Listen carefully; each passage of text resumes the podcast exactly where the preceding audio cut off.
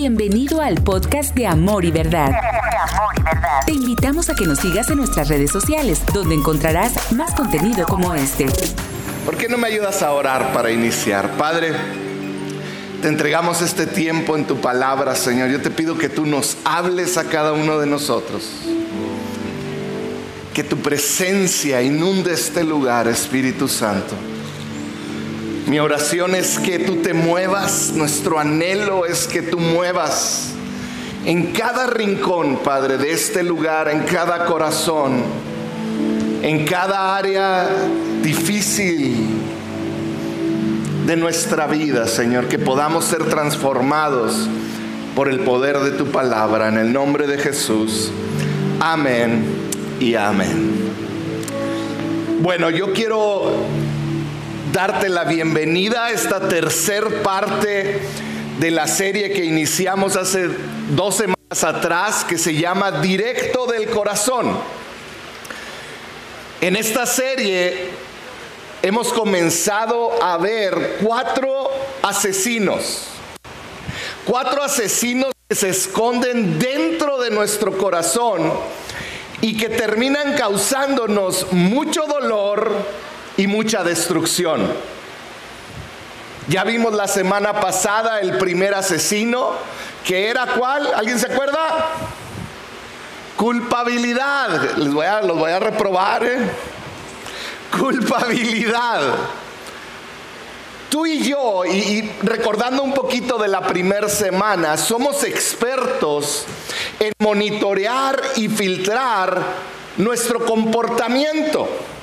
Lo veíamos hace dos semanas, cómo filtramos, cómo nos portamos, porque aprendemos que si nos comportamos de cierta manera, va a haber una consecuencia, ya sea un castigo, un rechazo, va a haber algo. Entonces aprendemos a filtrar nuestras emociones, aprendemos a filtrar. ¿Cuántos han visto uno de estos? Filtros.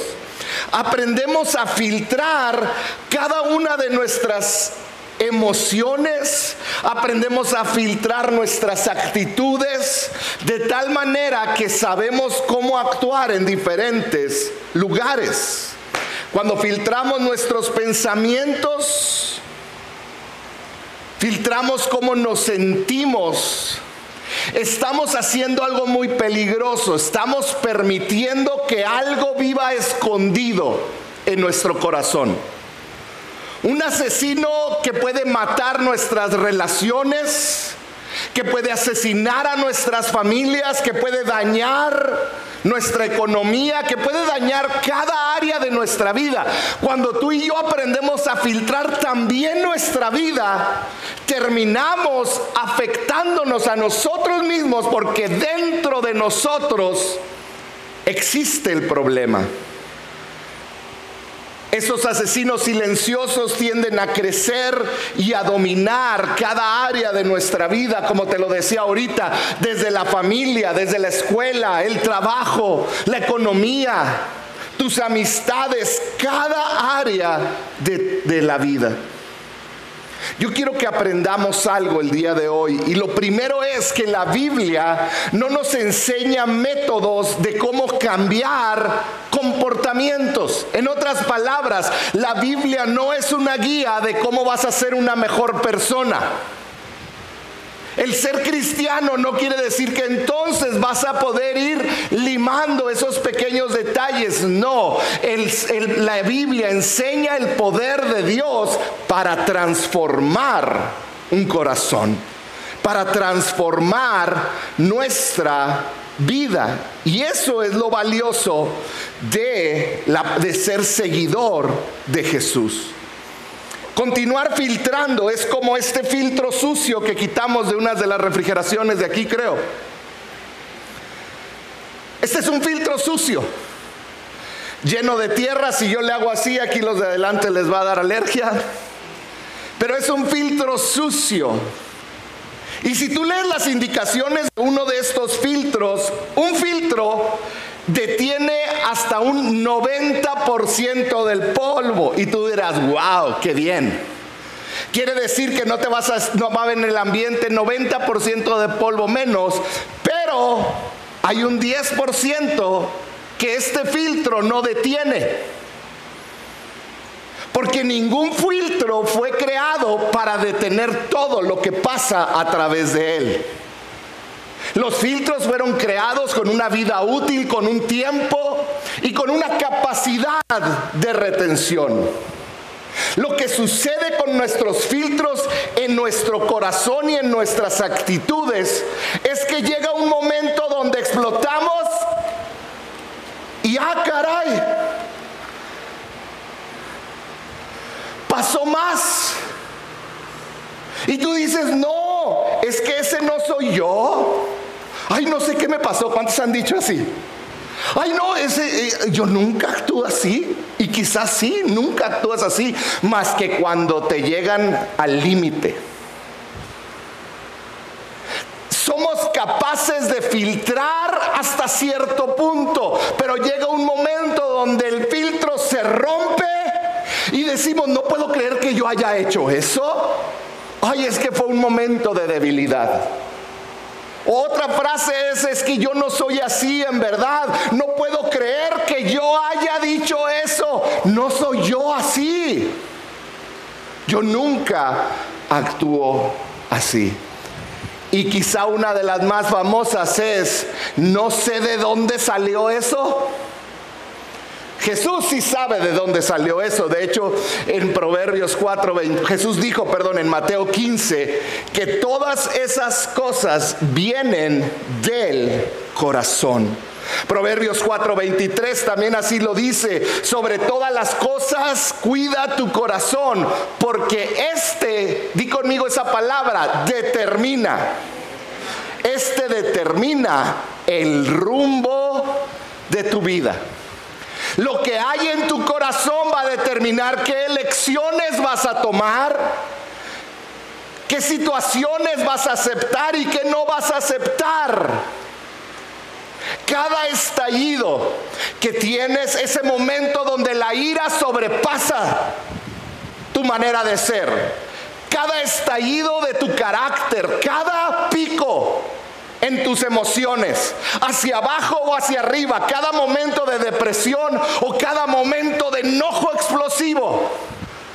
Déjame decirte algo, no es una falla de carácter, es un reflejo de algo que hay en tu corazón y en mi corazón. Es un reflejo de algo que hay en nuestro corazón. Por eso es muy importante saber qué hay dentro de nuestro corazón para poderle decir al Señor, Dios transforma mi corazón. Si tú batallas con culpabilidad, lo vimos la semana pasada, es tiempo de decirle, Señor, quita, transforma mi corazón, transforma toda culpabilidad que me ha tenido detenido. Si no escuchaste esa plática, ve a nuestras redes. La semana pasada fue Hoy vamos a ver ese, un segundo asesino que está dentro de nosotros. Y es un tema muy difícil de hablar, así que pido su paciencia. Pero el segundo asesino silencioso que vamos a ver el día de hoy es la envidia. Voltea con el que está a un lado y dile envidia. No envidioso ni envidiosa, envidia. Todavía no me pongas la... Bueno, ya déjala ahí. ¿Qué es envidia para estar todos en el mismo canal? Envidia es estar descontento. ¿Qué quiere decir? Que no te pone contento estar descontento y amargado o amargado. Porque alguien tiene algo que tú no tienes. La envidia es ese sentimiento de descontento, de amargura, porque alguien tiene algo que tú quieres, pero tú no tienes. Si yo ahorita dijera aquí, ¿cuántos envidiosos vinieron el día de hoy? Te digo, te, digo algo. De todos los asesinos silenciosos que vamos a hablar en esta serie, la envidia es el más difícil de admitir. La envidia es el más difícil de decir, yo tengo problemas con la envidia. Vamos a ver tres razones por la cual la envidia es algo muy destructivo.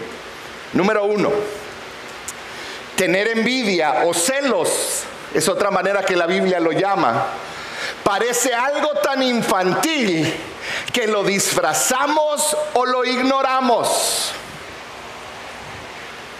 Es algo que parece tan de niños que decimos, no, es que pues yo tenía envidia cuando era un niño. Pero ya por ahí cuando termine la primaria o secundaria, más tardar, la envidia se me quitó. Como si fuera una gripa. Porque tenemos a pensar que como adulto, ¿qué clase de adulto tiene envidia de otro? Qué infantil, ¿no es cierto? O sea, tener envidia es algo súper infantil. Yo como pastor te digo algo, yo he tenido en mi oficina o en un restaurante frente a mí a gente que me ha confesado todo tipo, toda clase de pecados, desde ira, culpabilidad, lujuria. También me han confesado falta de perdón, me han confesado un chorro de pecados y de situaciones con las que están batallando. Pero te digo algo, hasta el día de hoy, yo no he hablado con nadie que me diga, mi problema es que tengo envidia. Por eso te digo que es algo tan difícil de admitir. Nadie hasta el momento me ha dicho es que tengo envidia, tengo celos. Pero si somos honestos, hoy más que nunca batallamos con la envidia. ¿Sabes por qué? Por las redes sociales. La envidia nace cuando, cuando tú te de repente estás consciente que algo que tú no quieres y tienes, alguien más lo tiene y hasta lo menosprecia a lo mejor. Cuando tú te das cuenta, vamos a poner un ejemplo, tu matrimonio está batallando. Y tú dices, ay, como quisiera tener un... Y de repente sale esta pareja. Yo me acuerdo cuando estábamos jóvenes, había una pareja que se, le decíamos la pareja perfecta. Era la pareja perfecta. Él, alto, bien parecido, no estoy describiéndome, eh, alto, bien parecido. Ella bien guapa. Los tres hijos eran cuatro hijos, bien guapos todos. Tenían dinero, tenían una casotototota, literal. Y todos decíamos, wow, la familia perfecta. Las redes sociales nos muestran lo que otra persona quiere que veas y eso causa algo dentro de ti que te hace consciente y dices, yo quisiera tener ese cuerpo, yo quisiera tener ese auto, pero como la envidia es algo tan infantil, vamos a llamarlo así, Nunca la enfrentamos, sino que tendemos a disfrazar la envidia. Yo nunca voy a decir, ay, tengo envidia del cuerpo de ese cuate sin panza. Contrólalo, Maritza, como si estuviera muy cuadrado. ¿Cómo disfrazo, cómo disfrazo la envidia? ¿Se la riego? disfrazo la envidia hoy en día? Ay, es que me caen mal, le voy a dar un follow. Ay, es que se me hacen tan falsos. Y son maneras en las que yo empiezo a disfrazar que yo anhelo y yo quisiera tener lo que esa persona tiene, pero no lo tengo. Entonces digo, ay, no, me cae mal. Ay, con dinero hasta yo tendría ese cuerpo. Qué callados. Ah, si yo tuviera el tiempo de pasármela todo el día en el gym como él, pues hasta yo tendría ese cuerpo. Ah, si yo tuviera seis personas que me hicieran comida, mis hijos estarían así esbeltos y guapos. Pero no, yo tengo que trabajar. Y yo le, no, ya no, ya no voy a hablar con esa persona. O otra, ¿quieren que les diga otra? Ah, es que como ya te juntas con puro riquillo, no nos vas a, a querer hablar ya. No, no, es que tú te juntas ya con, como que subiste de nivel y ya ni nos volteas a ver. ¿Sabes qué es lo que está clamando por dentro de esa frase? Yo quisiera ser tú. Yo quisiera juntarme con las personas que tú te juntas. Disfrazamos lo que queremos, otra frase que decimos constante o comúnmente la he oído, si yo tuviera ese dinero, yo lo administraría totalmente distinto. Yo sería un mejor administrador y yo sí diezmaría. ¿Me estás oyendo, Señor? Porque tendemos a disfrazar lo que anhelamos y eso cuando lo anhelamos y lo vemos, lo anhelamos de otra persona, son celos y es envidia. ¿Y sabes qué es lo que dice la envidia? Lo que estamos diciendo es no es justo. Yo me esfuerzo igual que él o más y tengo mucho menos. La envidia te hace sentir merecedor y te pone en el lugar de una persona que está siendo victimizada porque ella se esfuerza o él se esfuerza de la misma manera, pero no recibe la misma retribución. Todas estas frases y muchas otras palabras que utilizamos son disfraces de la envidia, de los celos. Esa envidia y ese celo que va creciendo en nuestro corazón. Y sabes, para muchos pareciera que la envidia o los celos es algo inofensivo. Es que no le hago daño a nadie. Es algo que tengo aquí adentro. Pero sabes, yo he visto a la envidia destruir familias esposos que anhelan ser como otro esposo. Esposas que anhelan lo que tiene otra esposa. Hijos que viven en una presión de una ansiedad por querer ser como lo que los padres admiran en otros hijos y crecen con una celo, una envidia queriendo ser aquello que no pueden llegar a ser. ¿Quieres que te diga otra manera en que la, envidia ha destruido familias?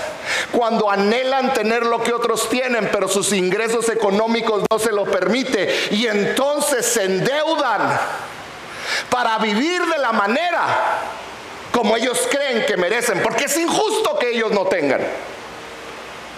Envidia. Yo he visto a la envidia destruir amistades.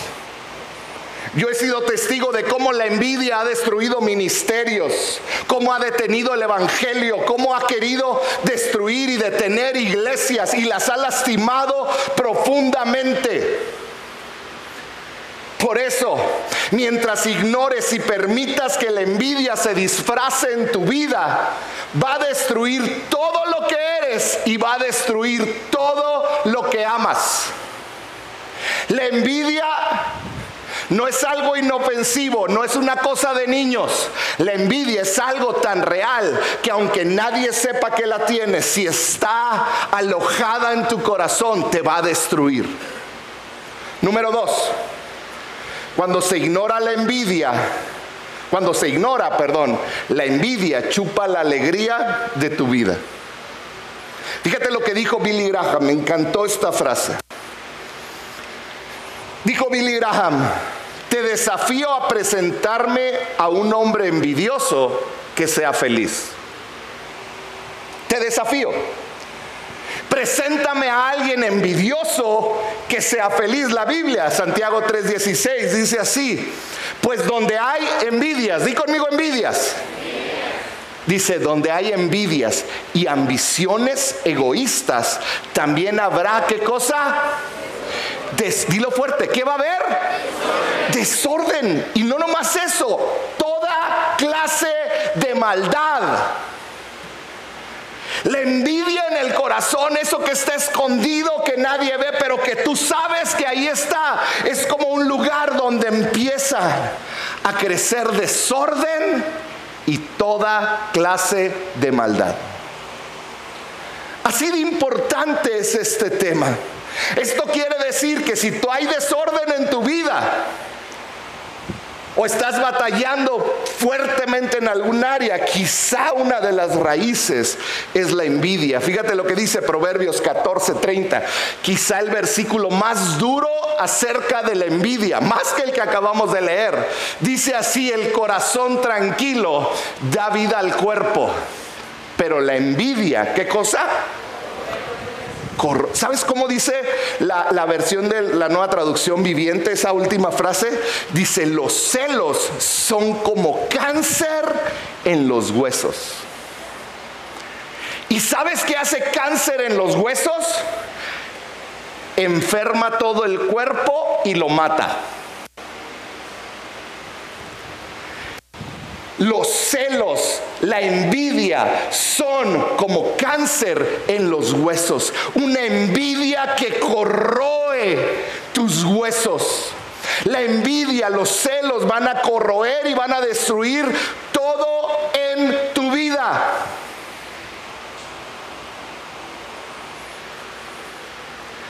Te puedo hacer una pregunta. Cada mañana ¿Te despiertas descontento con tu vida?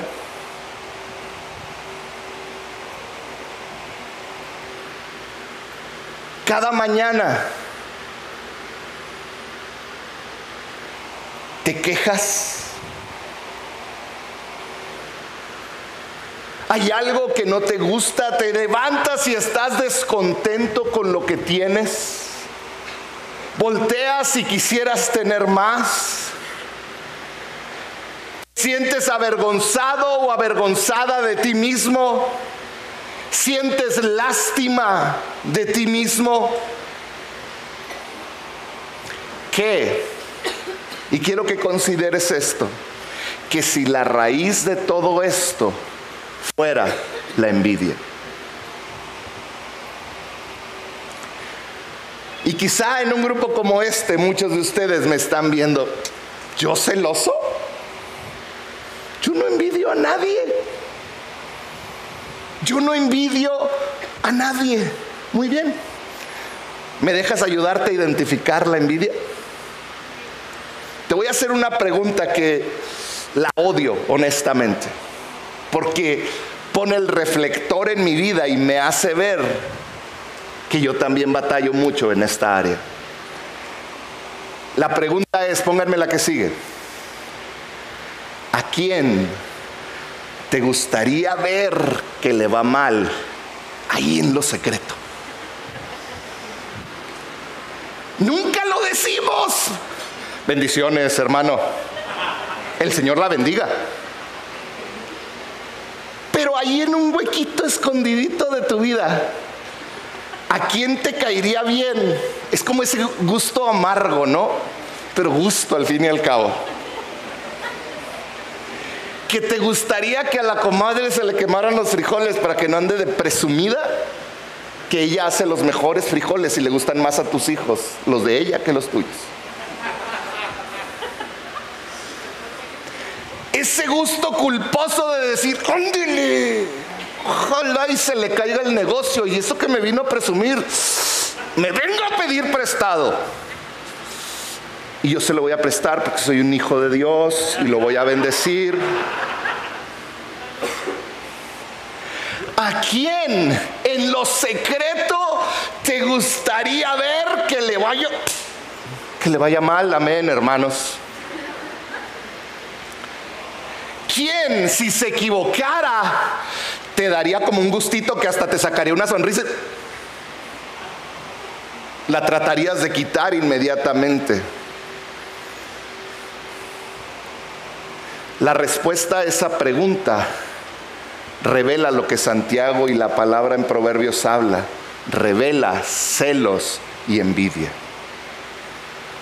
Celos y envidia. Si te soy honesto, como predicador es algo con lo que yo batallo. Es algo con lo que yo batallo constantemente. Tengo que estar viendo y probando mi corazón. Me daría gusto que a tal o cual persona que me hizo mal le fuera mal. O a tal o cual persona que le está yendo bien, me daría, y a mí no tanto, me daría cierto gustito que le empezara a ir poquito mal, nada más, Señor, para estar a mano. Número tres, los celos nos engañan para que perdamos de vista la raíz del problema. La envidia, en otras palabras, nos hace creer que alguien más es la raíz del problema, cuando la raíz está en el corazón. No, yo ya no me voy a juntar con ella. Es muy chismosa.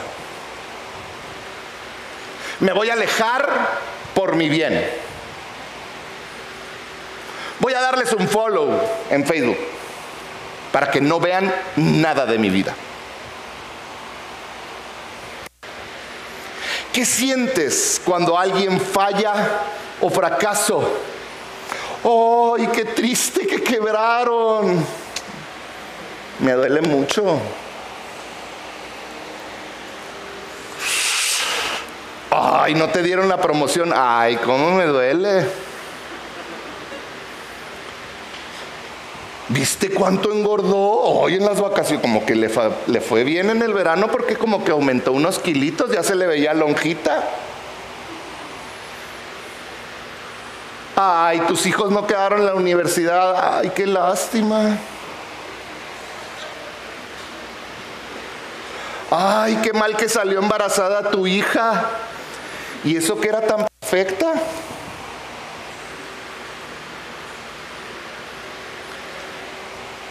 Ese sentimiento de ver a alguien fallar y sentir que por eso te vas a sentir bien es un espejismo. Pónganme la que sigue.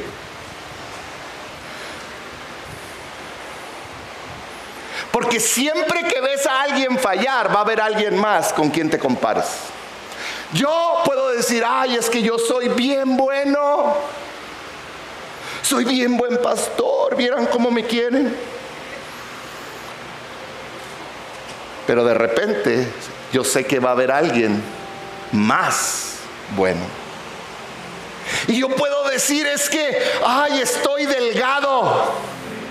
Me he esforzado tanto por estar delgada, pero siempre va a haber alguien más delgada. Ay, es que mis hijos son tan inteligentes, pero siempre va a haber alguien que tiene hijos más inteligentes. Hoy es que, ay, ahora sí, con este aumento voy prosperando y ahora sí, mira, ya nos pudimos comprar una casa, pero siempre hay alguien más próspero no importa qué tan buena sea tu vida, siempre habrá alguien que le vaya mejor que ti. Porque la envidia no tiene que ver con las circunstancias, es algo del corazón. No tiene que ver con la persona que te lastimó, tiene que ver con tu corazón, con que hay algo escondido, disfrazado, que nadie puede ver, pero que por dentro te está destruyendo a ti y a los que tú amas. Quiero hacer algo y quiero pedirle a tres personas que me ayuden. No está preparado, ¿está bien? Tres voluntarios. No veo manos. ¿Alguien quiere pasar? Pásale. ¿Quién más? Pásale. ¿Alguien más de este lado? Véngase. Pásenle aquí enfrente. ¿Cómo te llamas? Alonso. Alonso. Vanessa. Vanessa. Jacqueline. Jacqueline. ¿Cómo están? ¿Cómo le hacemos? Vénganse aquí enfrente. Yo aquí tengo tres regalos. Den un pasito para atrás. Yo quiero darles a cada uno de ustedes un regalo. Y para cada uno de ustedes, este es un regalo que ahí dice con mucho cariño para ti. ¿Sí? Entonces, yo sé exactamente qué hay en cada uno. ¿Sí? Y yo quiero darte a ti el primer regalo. Yo quiero darle a usted el segundo regalo. Y yo quiero darte a ti el tercero. ¿No lo abran todavía? Vamos a pedirle, le abre tu primer regalo y enséñanos qué es el regalo.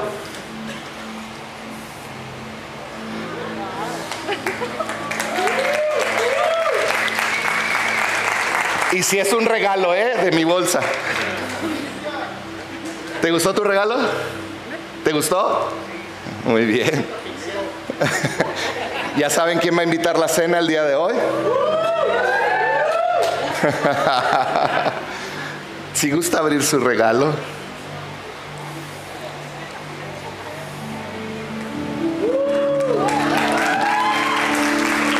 ¿Es todo lo que hay? Sí, ¿verdad? Muy bien. Jacqueline, si quieres abrir tu regalo, por favor.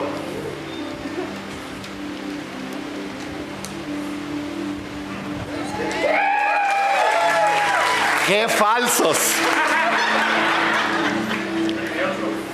Envidiosos.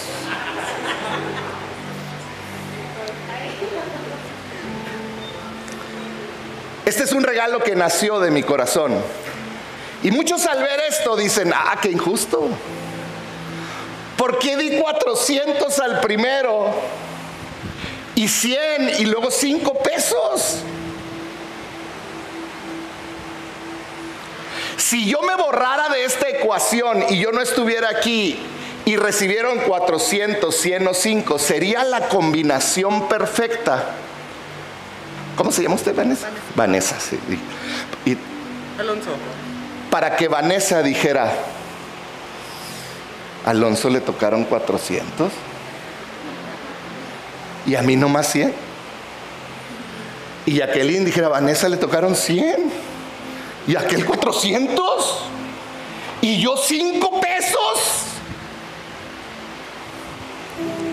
Si no estuviera yo metido en esta ecuación que sabía cuánto le iba, yo decidí que le daba a cada quien. Entre ellos pudiera empezar a crecer celos o envidias. Pero la realidad es que hay un solo culpable de cuánto le tocó Alfredo, Alonso, a Vanessa y a Jacqueline. ¿Quién es el único culpable? ¿Quién? ¿Ellos tienen culpa de lo que les tocó? Yo soy el único culpable. ¿Por qué? Porque yo repartí los regalos y hasta vi que les tocaba a cada uno. ¿Cierto o falso? Yo soy el culpable. Pueden pasar a sus lugares. Gracias.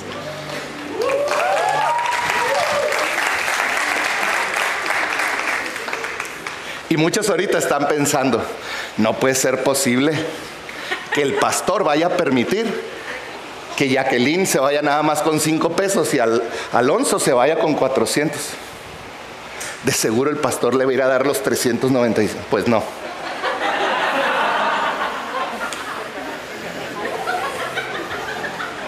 Jacqueline se va a ir con 5 pesos, Vanessa con 100 y Alonso con 400.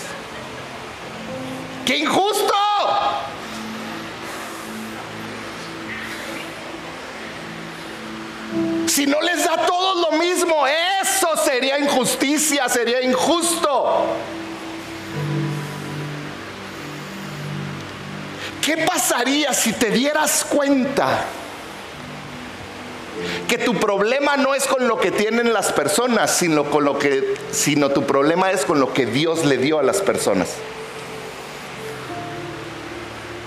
Porque no hay nada, ni una hoja de un árbol cae sin su consentimiento. Y Dios permitió a que dieran 400 como Alonso y a otros 5. No quiere decir nada, ¿eh? nada más era un ejemplo. Como a Jacqueline. Fue Dios quien nos dio diferentes dones, habilidades y oportunidades. Fue Dios. Andy Stanley en el libro donde estoy sacando esto lo puso de la siguiente manera. Pónganme la que sigue. La raíz de la envidia es la idea de Dios me debe. peligroso de la envidia es que detrás de todo, ahí en el corazón, está esta frase, es que Dios está siendo injusto. Como quizá ahorita está pensando Jacqueline porque se fue con cinco pesos.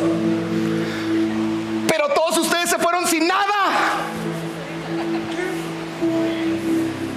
Extra. Que Dios pudo habérmelo dado a mí. Sí, Dios pudo, pero no te lo dio. Dios repartió diferentes dones y talentos y sabes que no lo hizo equitativamente. No lo digo yo. Está la parábola de los talentos, por ejemplo. Romanos 12:6 dice, Dios, ¿quién? En su gracia nos ha dado dones, ¿qué cosa? Diferentes para hacer bien determinadas cosas. Primera de Corintios 12, 11 dice, quien reparte, hablando del Espíritu Santo, quien reparte a cada uno según Él lo determina. Así como yo vi dentro del sobre que había en cada uno, porque yo así lo quise repartir. Dios determina qué nos da cada quien. Daniel 4:35 es clarísimo. Dice, Dios hace lo que quiere con los poderes celestiales y con los pueblos de la tierra. No hay quien se oponga a su poder, ni quien le pida cuentas de sus actos. Cuando sientas celos o envidia de alguien, ve y reclámale a Dios.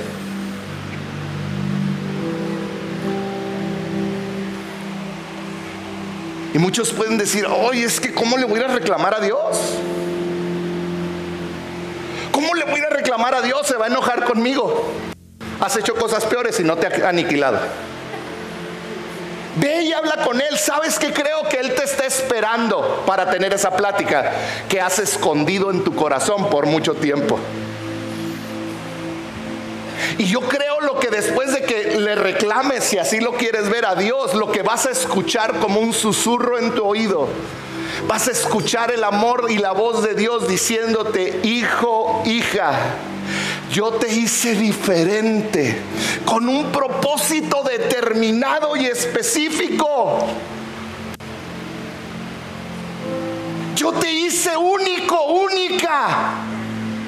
No necesitas anhelar lo que alguien más tiene, porque con lo que Él te dio puedes ser más feliz puedes cumplir el propósito y llegar a los lugares donde Él quiere que llegas. Deja de compararte con otros, deja de anhelar lo que otros tienen. Porque entonces al estar enfocado en lo que otros tienen, te vas a perder de todos los regalos que Dios sí te hizo a ti. Si Jacqueline con esos cinco pesos se va a sacar la lotería. No,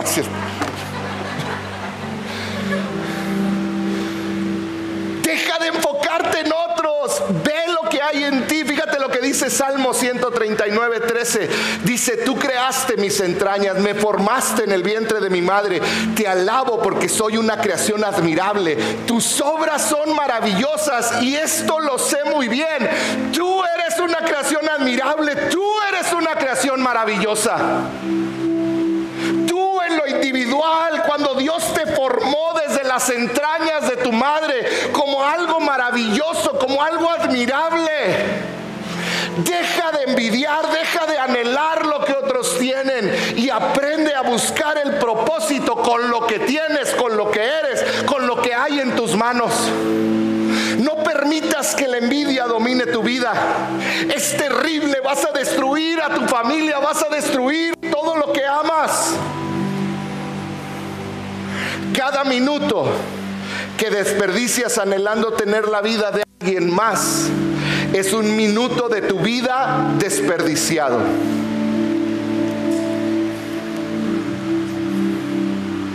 Deja de desperdiciar tu vida. Estás permitiendo que lo que otros tienen te robe de disfrutar lo que tienes. Ese es uno de los grandes problemas del consumismo. Ah, es que él tiene una casa ah, con cuatro cuartos y yo nomás tengo dos. Cuando tenga cuatro voy a ser feliz. Cuando tenga la televisión más grande, entonces voy a poder ver los juegos. Y voy a dejar de irle a la América. Estás permitiendo que lo que viste que otro tiene abrace tu corazón y empiece una raíz. Tu cónyuge o hijos. Y pon mucha atención porque esto es quizá de lo más doloroso que hemos visto como pastores. Tu cónyuge o hijo se siente en un fracaso porque continuamente los con alguien más. Es que si fueras como el esposo de fulanita, es que si fueras como ella, es que si ustedes fueran como esos niños.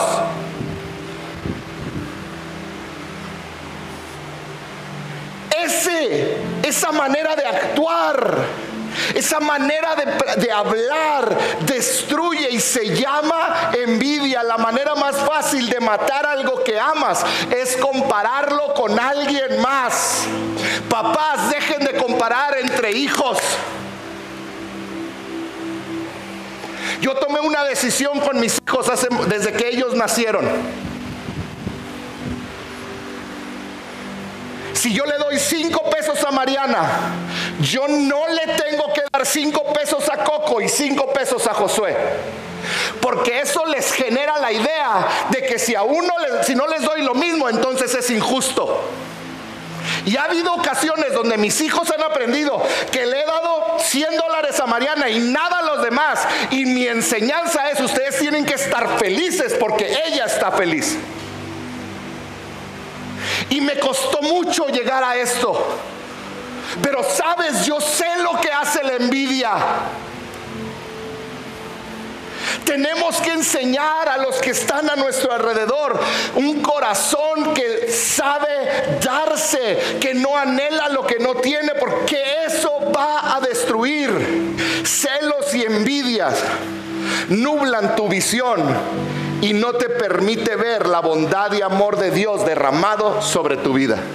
Te la pasas soñando con tus cuatro cuartos y nunca disfrutaste tus dos cuartos que tenías ya.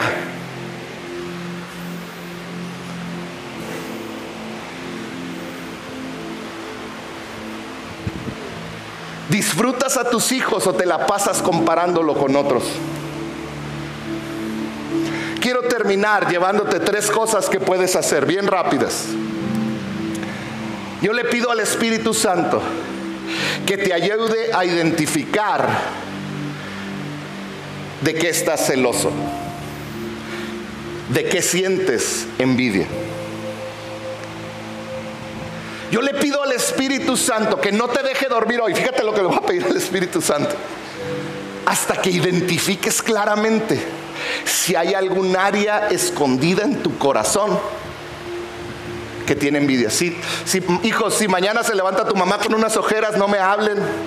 El Espíritu Santo respondió. Identifica, pónganme la que sigue, identifica de qué estás celoso. Y bien importante, sé honesto. No pongas pretextos. No, no, es que. Número dos, Confiésalo. Confiésalo, habla con Dios, reclámale a Él si le tienes que reclamar. Porque tú estás en esta condición y otros no están en esa condición que tú. Reclámale y permite que Él te hable. Y número tres y último, y esta es la más importante y la más difícil. Celebra a esa persona de una manera tangible. Sabes, esto es poderosísimo la manera como te vas a erradicar esa envidia, esos celos. Primero es identificarlo, confesarlo, pero la tercera parte es la que requiere nuestra acción y es la que más nos cuesta. Y es ir y celebrar lo que otro tiene. De una manera tangible. ¿Qué es? Ves que algo obtuvieron y por dentro te chocó algo, vas a ir con él y vas a decir, me alegro tanto de lo que estás obteniendo. Me alegro tanto de que Dios te esté bendiciendo. De veras le doy gracias a Dios por tu vida. Que Dios te dé más. Y tú puedes decir, no, es que no soy un hipócrita. No, es que no vas a ser un hipócrita. Es que estás obedeciendo a Dios y estás diciendo, aunque me cueste, aunque no lo sienta, lo voy a hacer. ¿Por qué? Porque es la manera en cómo ir matando al gigante que, que dejé alimentarse de lo que veía. Celebra, aprende a celebrar a las personas, celebra los logros de los demás el antídoto para limpiar tu corazón de los celos, de la envidia, es celebrar los logros de otra persona. Es la manera como vas a ser libre. Termino con este versículo. El corazón tranquilo da vida al cuerpo, pero la envidia corroe los huesos. Dos capítulos más adelante nos da Salomón, inspirado por el Espíritu Santo, la respuesta a cómo evitar que se te corroan los huesos. Pónganme la que sigue. Las palabras amables, dice, son como la miel, dulces al alma y saludables para el cuerpo. La reina Valera dice es sanidad. Las palabras dulces dice son sanidad para los huesos. Si la envidia ha estado corroyendo, el cáncer ha estado deteniéndote,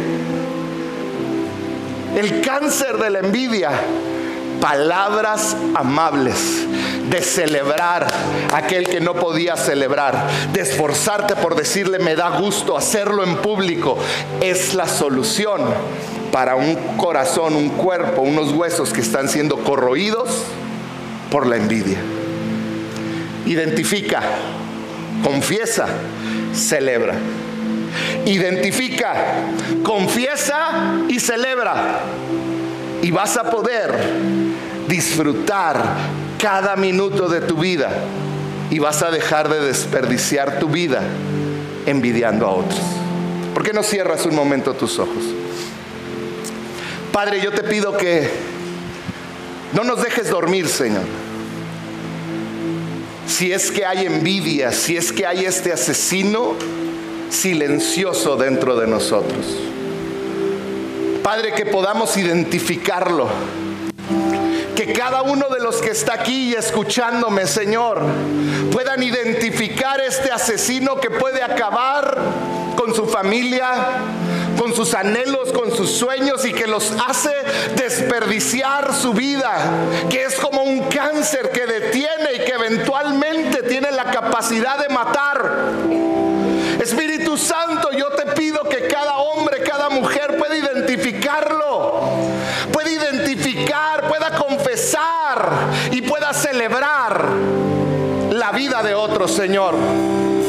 Padre, yo te pido que tú lo hagas, porque esto solo tú lo puedes hacer. Trae convicción. En el nombre de Jesús, Padre. En el nombre de Jesús. Gracias por escuchar este podcast. Nos encantaría que fueras parte de esta gran familia. Para mayor información, búscanos en Facebook como CC Amor y Verdad.